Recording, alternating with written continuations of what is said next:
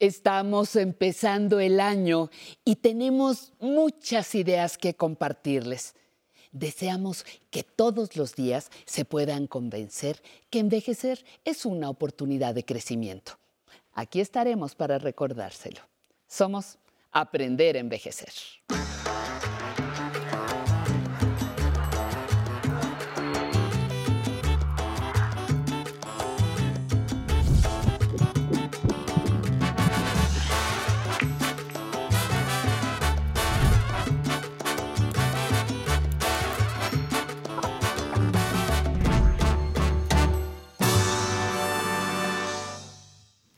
Amigas, amigos de Aprender a Envejecer, es un placer darles la bienvenida este jueves. Es época de propósitos y deseos de cambios. Y uno de los cambios más importantes que ha tenido lugar en los últimos años es el concepto de lo que implica envejecer hace no muchas décadas, personas que ahora nos parecen jóvenes o de mediana edad eran ya percibidos casi como ancianos. Sin embargo, hoy personas de 60, 70, 80 y hasta 100 años viven con salud y felicidad. Pero esta nueva longevidad también conlleva adaptación a nuevos hábitos y formas de hacer las cosas. Una de ellas es adaptar el hogar de una persona mayor. Esto de ningún modo debe de convertir su espacio en uno sin sus cosas queridas e importantes. Hoy vamos a platicar con un especialista en el bien envejecer para que nos aconseje cómo se puede ir adaptando el hogar a la edad y a la salud de las personas, tratando de evitar contratiempos y no esperar hasta que ocurra algún accidente o que diariamente se viva con dificultades enmascaradas. Vamos a ver la cápsula que preparó nuestro equipo sobre este tema y volvemos para iniciar nuestra charla.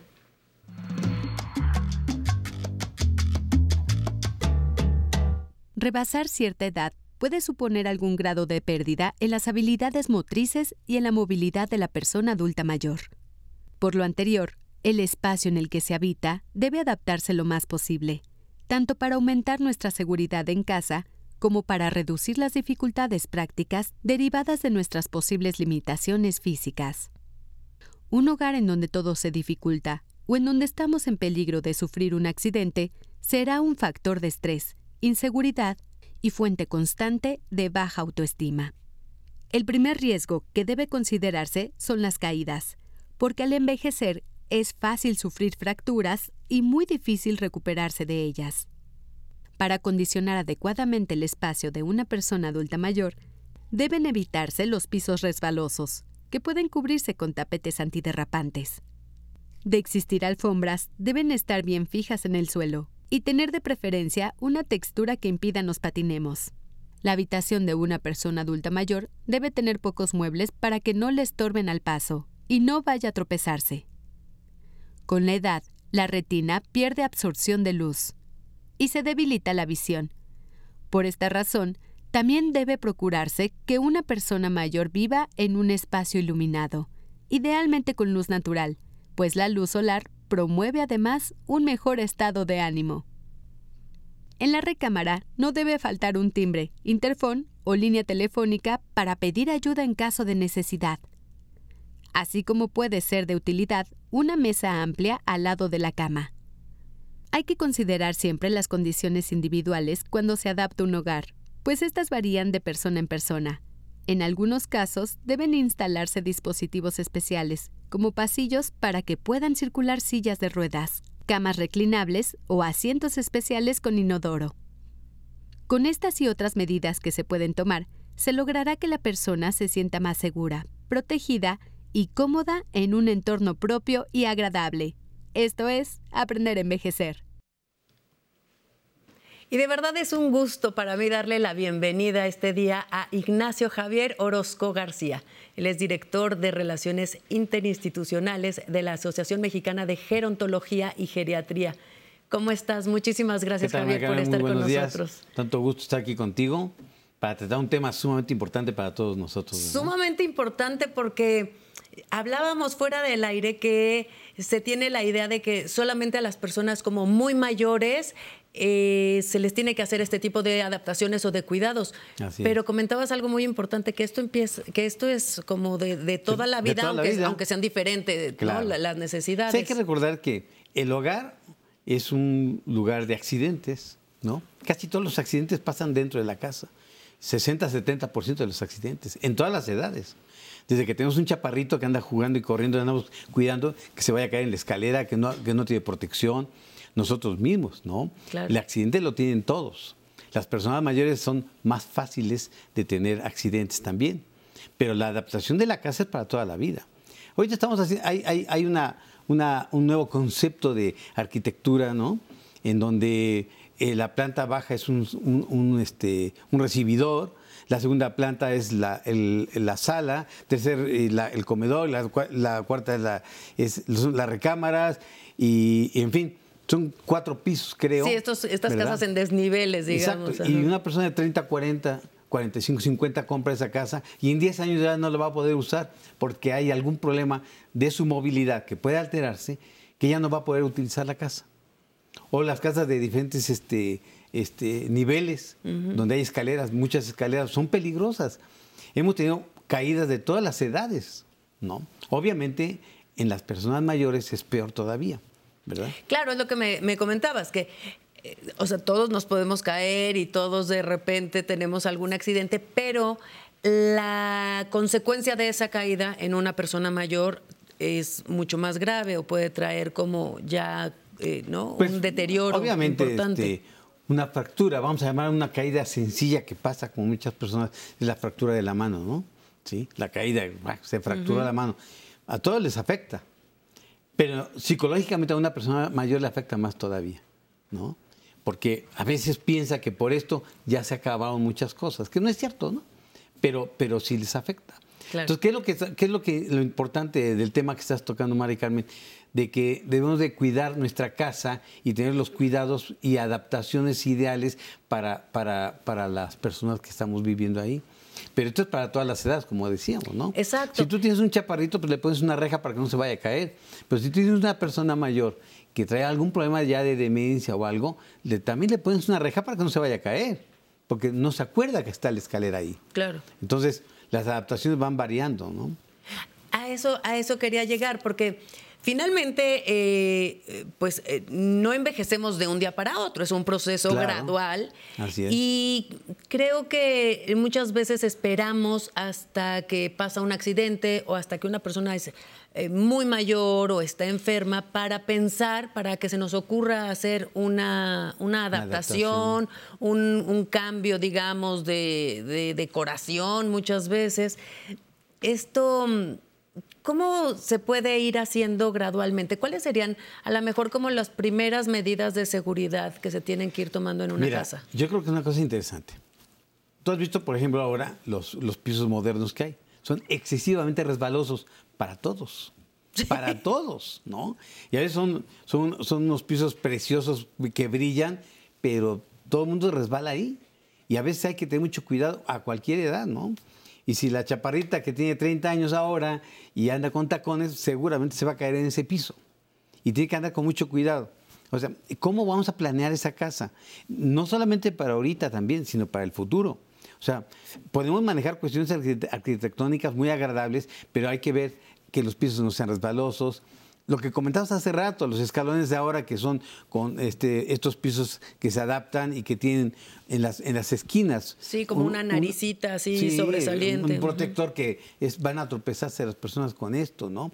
O las, las escaleras que, que no tienen barandales, ¿no? Que no pueden subir, ¿verdad? Si, si tú tienes un, un esguince de- del pie y, y subes por tu escalera y tienes 40 años y no tienes barandales, no puedes subir con ese esguince. Entonces, ¿qué va a pasar cuando tengas 10 años más? O, por ejemplo, si esta persona empieza con problemas de artrosis, de, de articulaciones, ya no va a poder subir adecuadamente ahí. Entonces, sí, tenemos que adaptar la casa para la edad que sea. Obviamente, ahorita que nuestro tema es el adulto mayor, que es la persona mayor, es que tenemos que tener cuidado con su casa. Yo, yo, yo- nosotros los geriatras somos muy criticones, ¿no? Porque nosotros los geriatras hacemos mucha visita a domicilio. Y lo primero que vemos son cómo se encuentra la casa, porque ahí es donde vamos a tener un accidente, ahí es donde vamos a tener una fractura. O sea, su labor, eh, como, como bien dices, es que sus pacientes pues muchas veces no se pueden desplazar a un consultorio, entonces hacen sus visitas domiciliarias, pero también están entonces este, inspeccionando el entorno. Abuelitas coquetas, bonitas, con una bata así que les arrastra, pues con esa bata se va a caer, ¿no? O, unas, unas colchas que caen hacia el piso. Se van a caer con eso también. Los tapetes. Eh, los tapetes, ¿no? yo, siempre les he recomendado que no usen tapetes. Son bonitos, son agradables, pero son causas de accidente. Entonces, piso. El piso hay que vigilar el piso, que no haya objetos fuera de lugar, que no haya tapetes, que vigilen los, que no sea resbaloso el lugar. Por suerte ahora ya no hay teléfonos este, con cable, ¿verdad? Antes tenían 20 metros de cable para andar con el teléfono por toda la casa y con eso se enredaban, ¿no? Por cierto, ya no hay eso. Pero sí hay, ver el piso donde se van a tropezar, ¿no? Cuando una persona mayor tiene algún padecimiento en especial, eh, yo les he comentado esto, muchas personas de 60 años, 70 años en adelante, a veces con una infección de vías urinarias entran en un estado confusional muy discreto se les olvida todo, no se fijan en esto, no se fijan en aquello y pueden tener un accidente. ¿no? Te comentaba hace un momento que entre el 60 y 70% de los accidentes es en la recámara y en el baño, porque es donde más anda la persona cuando no se siente bien. ¿no? Cuando una persona no se siente bien, inclusive tú a cualquier edad que tienen fiebre, no están agarrando la onda bien para moverse y se pueden tropezar y tener un accidente. ¿no? Entonces, obviamente el accidente va a ser más severo de acuerdo a la edad que tenemos. Claro, claro, por supuesto. Entonces, sí, debemos analizar nuestra casa toda, desde el patio, desde la entrada a la casa, qué cosas pueden causar problemas, ¿no? Inclusive hasta el perro famoso que queremos mucho, que se atraviesa por, todo, por todas partes y puede tirar a una persona mayor. Sí, claro, es ciertísimo eso. Y ya tengo muchos pacientes fracturados porque el perro fue muy cariñoso, ¿no? Y a veces traen unos monstruos que pues avientan al abuelito por allá, ¿no? Sí.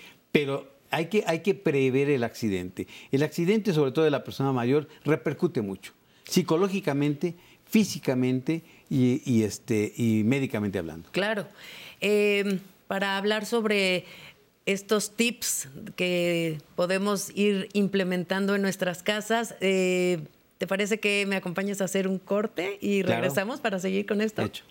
Regresamos la Navidad es algo muy, muy, muy bonito porque pues solamente nada más en, una vez en el año goza uno de todo eso, ¿no? Es cuando yo creo que todos los corazones son tan amables que quisieran que toda la vida fuéramos así. Pero en esa época es cuando más nos queremos, nos apreciamos como seres humanos. No sé por qué razón, pero bueno, pues eso es lo que nace, es lo que nos da esa Navidad y que bueno, que fuera todo el año, ¿no? Que fuéramos así, que no hubieran esos problemas y todo. Pero bueno, más sin en cambio, pues hay que aprovechar eso de la Navidad, en donde hay tranquilidad, hay alegría, hay de todo.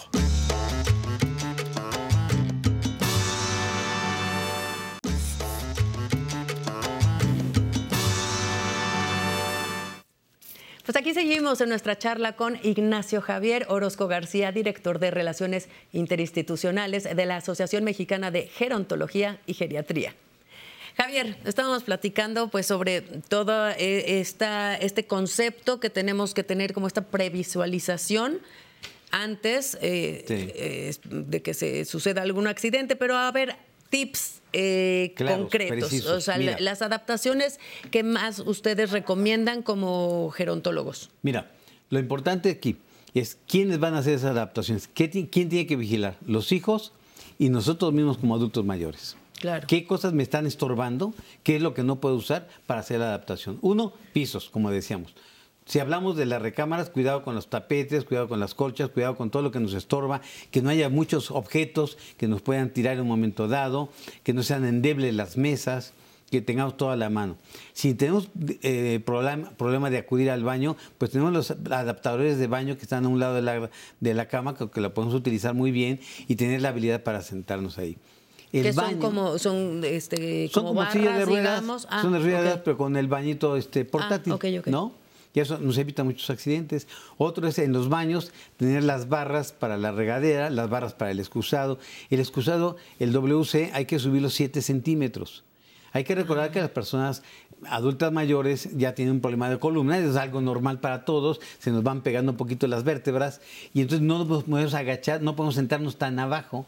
Por eso todas las, todas las sillas y muebles de, las, de los adultos mayores deben ser más elevados para que puedan sentarse y se puedan levantar fácilmente. Con más facilidad. Igual en el WC, en el baño, el excusado debe levantarse unos 5 o 7 centímetros para que la persona se pueda sentar muy bien y todo. Y si tiene dificultad de movimiento, pues un, dos, dos barras a los lados para que se puedan levantar y se puedan sentar. Igual el, el lavabo debe estar un poco más elevado por si tienen silla de ruedas, puedan entrar y puedan lavarse sus manitas, o bien que puedan llegar y que esté más elevado, que no tengan que agacharse tanto para lavarse las manos. la, toalla a la mano exactamente, todo. En el baño, igual, evitar, este, evitar este, escalones, para entrar a la regadera que no haya las barritas para que salga el agua, pues ya después limpian el agua, ¿no? Pero quitar la barra esa porque se pueden tropezar a veces tienen barras barbas, hay quien todavía utiliza tinas, ¿no? Es una locura. Sí, claro. ¿no? Sí, pero hasta un pequeño desnivel en la Ese pequeño nivel es un problema, ¿no? Que el baño y el piso de la casa sea todo parejo, completo.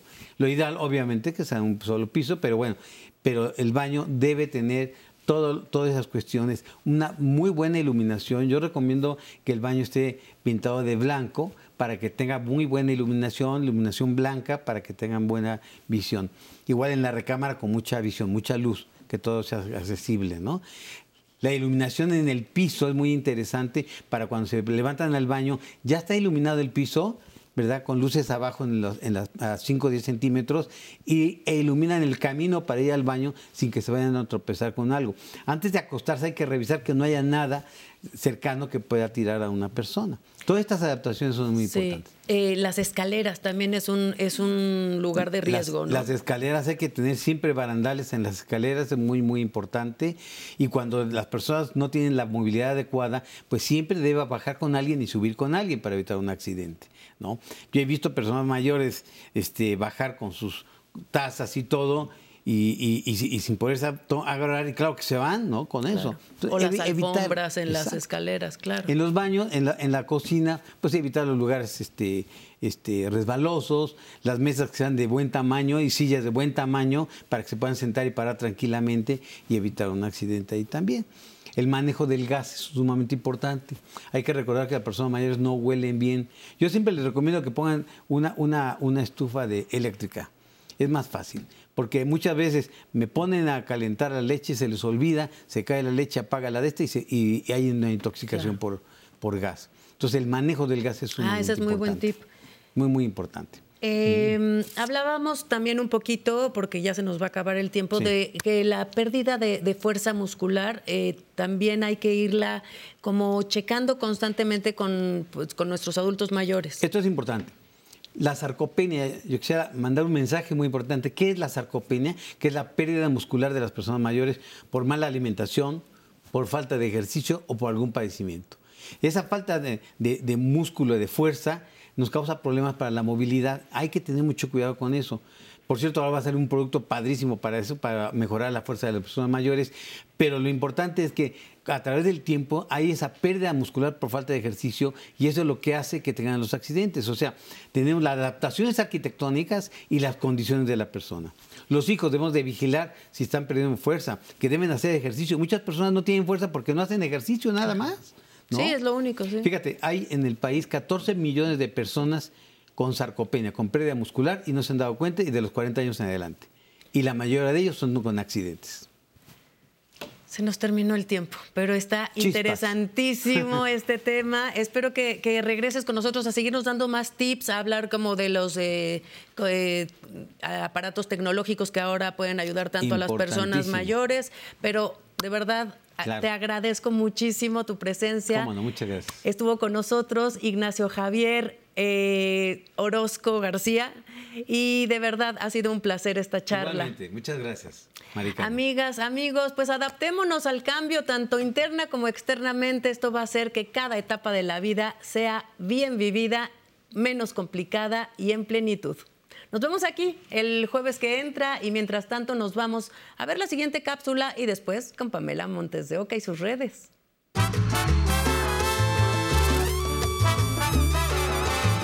En el mar de Veracruz, justo frente a su puerto, se erige una de las construcciones más legendarias de México, el fuerte de San Juan de Ulúa. Pero ¿cuál es su significado e historia? La primera expedición española que llegó a las costas de Veracruz en 1518 estaba al mando de Juan de Grijalva, quien desembarcó en un islote al que bautizó con el nombre de San Juan de Ulúa. San Juan por ser el 24 de junio, día de San Juan Bautista, y Ulúa porque los habitantes pronunciaban reiteradamente esa palabra. El 21 de abril de 1519 llegó la segunda expedición dirigida por Hernán Cortés, quien tocó tierra firme frente a la isla y fundó la villa rica de la Veracruz. La isla de San Juan de Ulúa era el punto más protegido del Golfo, ya que desde ese sitio se trasladaban viajeros y carga en pequeñas barcazas a tierra firme. De esta manera, comenzaron a levantarse construcciones que sirvieron para proteger a la flota de los enemigos.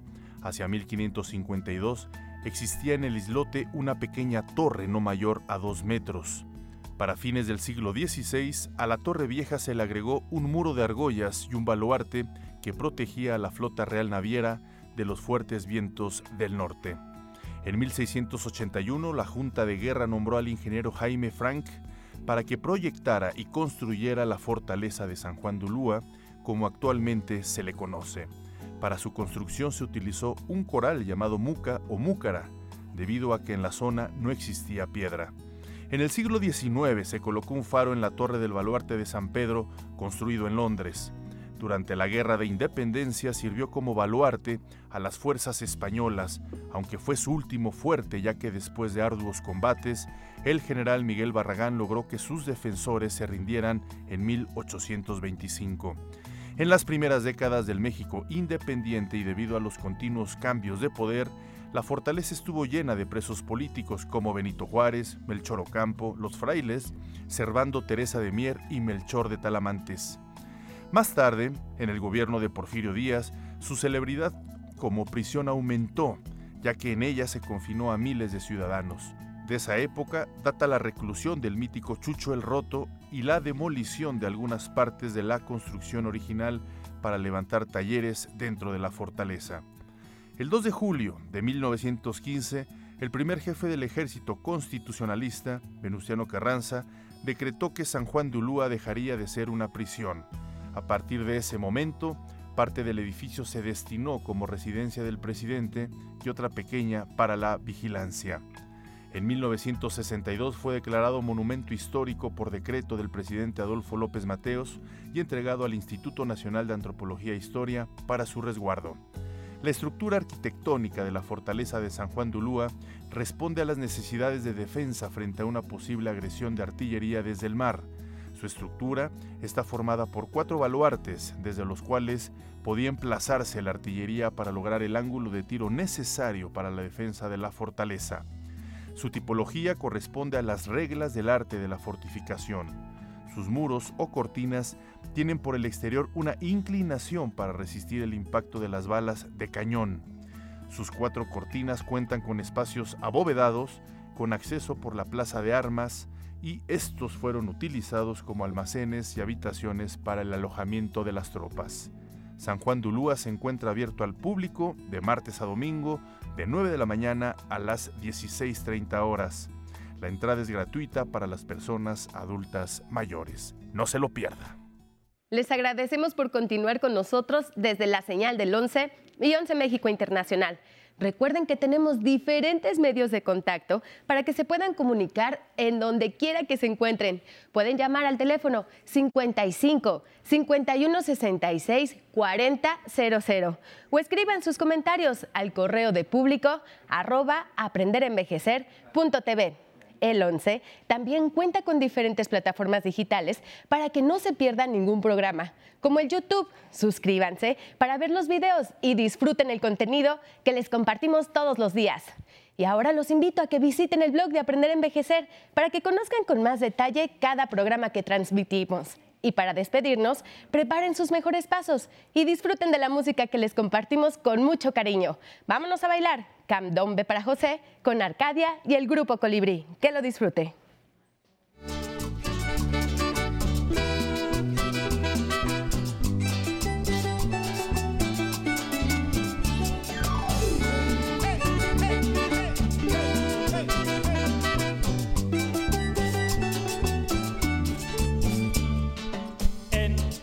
pueblo olvidado, no sé por qué. Y su danza de morena lo hace mover